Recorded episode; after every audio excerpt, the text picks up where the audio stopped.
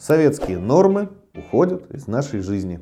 Какие законы попали под гильотину? Реформа контрольно-надзорной деятельности, получившая известность в народе как регуляторная гильотина, близится к своему логическому завершению. Более трех тысяч законов, большинство из которых были приняты еще в советское время, уходят прошлое. Сегодня мы с вами поговорим о целях, задачах и текущих проблемах регуляторной гильотины ходе действия реформы и, конечно же, подробно остановимся на правовых нормах, которые будут отменены в конце 2020 и в течение 2021 года. Смотрите наше видео, чтобы быть в курсе самых важных изменений. А в конце вас ждет уже по традиции наша рубрика «Ответы на вопросы подписчиков», которые вы нам задавали в комментариях. Не забывайте ставить лайки и задавать нам новые вопросы. Итак, поехали!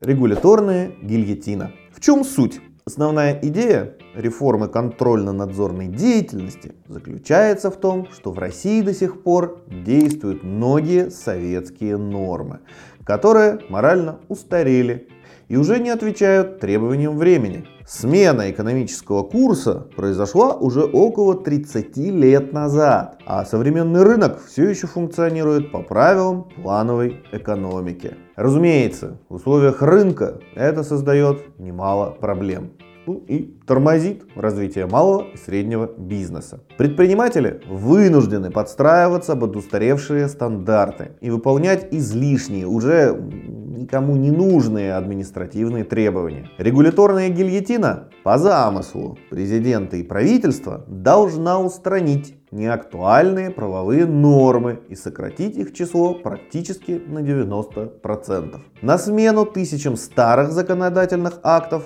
придут всего лишь несколько десятков новых законов с ясными и понятными требованиями, ну, отвечающие современным условиям ведения бизнеса. Все излишние административные барьеры, которые не дают свободно дышать малому и среднему бизнесу, должны быть устранены. Большая часть законов в рамках основного этапа реформы была отменена в течение 2020 года. На финальном же ее этапе последние советские нормы отменяются в декабре 2020 года и с 1 января 2021. Сейчас речь идет об отмене около 300 нормативных документов и пять последних законов будут отменены в июле 2021 года. Новое регулирование, основной задачей которого будет установление и поддержание благоприятного делового климата на основе риск-ориентированного подхода и с учетом современного уровня технологического развития. Должно заработать в полномасштабном режиме уже в январе 2021 года. Основные последствия реформы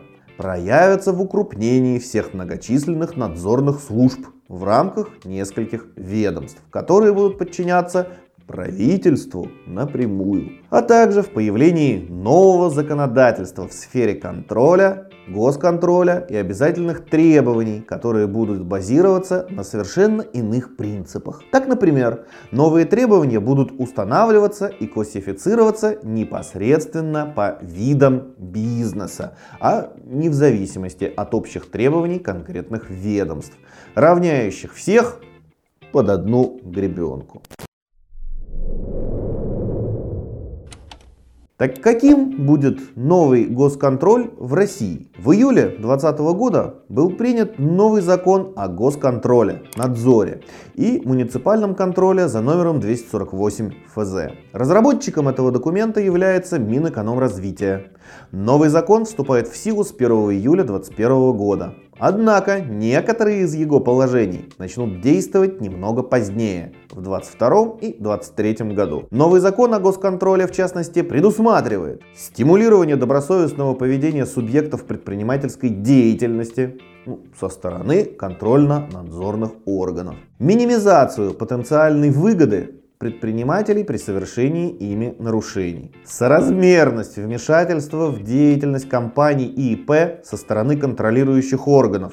Ну, в ходе контроля и надзора не допускаются излишне лишние действия проверяющих. Контролирующие органы будут обязаны признавать, соблюдать и защищать права проверяемых ими субъектов. Недопустимость проверок, соблюдение одних и тех же требований разными контролирующими органами. Недопустимость злоупотреблений правом контролирующих органов, в том числе в целях ограничения конкуренции, намеренного создания препятствий для ведения бизнеса и так далее. Кроме этого, Законопроект запрещает контролирующим органам проводить проверки и иные контрольно-надзорные мероприятия на предмет соблюдения требований, которые были приняты в советское время, а также в последующие годы до 1 января 2021 года не были официально опубликованы. Проблемы с новыми обязательными требованиями. Закон об обязательных требованиях за номером 247 ФЗ, в отличие от закона о госконтроле, уже вступил в силу с 1 ноября текущего года. Однако, некоторые его положения начнут действовать только с 1 февраля и 1 марта 2021 года. Здесь следует отметить, что действие данного закона не затронет налоговое и антиотмывочное законодательство, а также требования, связанные с режимами чрезвычайной ситуации и иже с ними. Это значит, что главные административные барьеры, которые, собственно, и мешают нормальному развитию бизнеса, в России никуда не денутся. Они были, есть и будут. Согласно новому законодательству, все требования к бизнесу будут внесены в специальный госреестр и будут пересматриваться один раз 5 лет на предметах актуальности современным реалиям. Однако новые стандарты и требования, которые должны были заменить собой старые, изжившие себя нормы, на конец октября были разработаны менее чем на 50%. Иными словами, старое законодательство отменили, а новое еще не подготовили. Об этом Михаилу Мишустину лично докладывал его заместитель Дмитрий Григоренко. Что будет делать бизнес в этой ситуации, пока не ясно. Но одно хорошо, контролирующие органы уже не смогут предъявлять претензии по уже отмененным требованиям и стандартам. Какие сферы жизни затронет гильотина с 2021 года? По сути дела, Изменениям в той или иной мере подвергнутся все сферы отечественного бизнеса. В большей степени изменится регулирование в таких проблемных с точки зрения излишнего внимания государства отраслях, как транспорт, санэпиднадзор, Промышленная, экологическая, пожарная безопасность, ветеринария, трудовое законодательство и социальное обслуживание. Строительный сектор и ЖКХ, правила торговли и оказания услуг, медицинская помощь населению и так далее и тому подобное.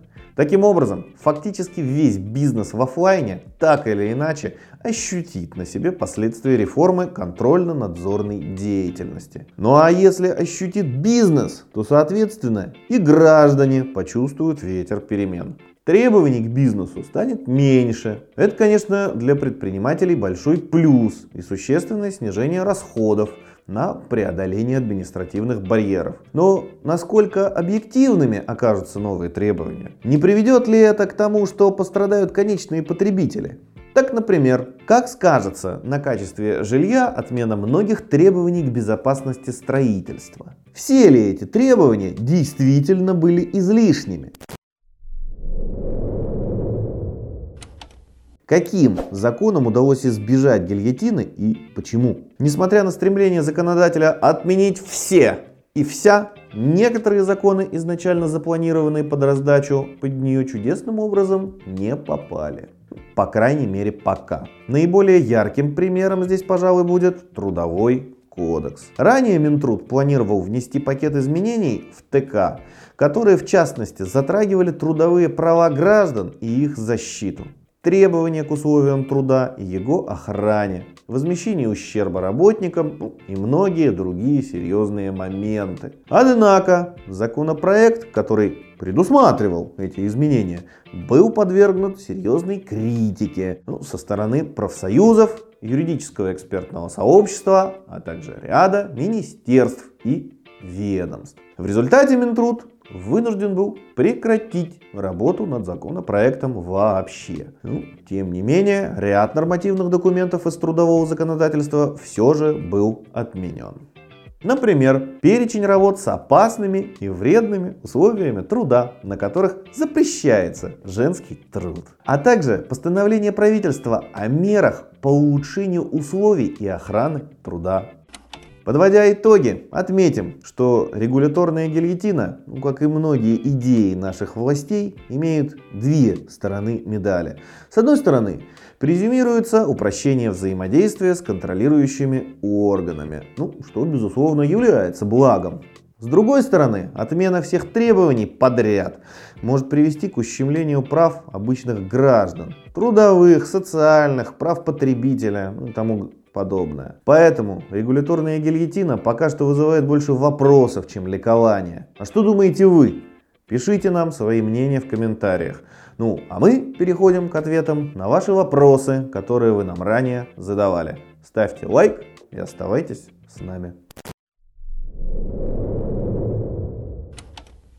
Все эти акты уже давным-давно не соблюдаются. То, что делается сейчас, чистейшая формальность. Ничего им не мешает. Кто сейчас работает 8 часов? Практически никто. Продукция производится по ГОСТам? Нет. Отмена правовых актов СССР – чистейшая формальность. Анархия давно в действии. Ну, здесь, как всегда, есть две точки зрения. Бизнес, которому действительно ряд ограничений не дает нормально жить и вести бизнес, ну, как это мечтают все бизнесмены, считает, что его душат непомерными требованиями.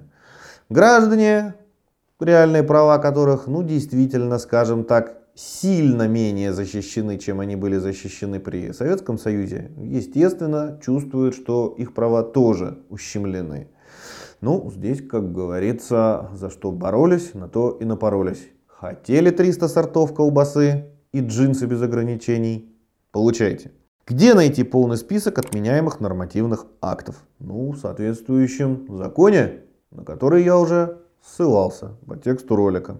Отменят наши ГОСТы и введут технические нормы Германии. Новые нормы нужны, чтобы облегчить работу германских концернов в России.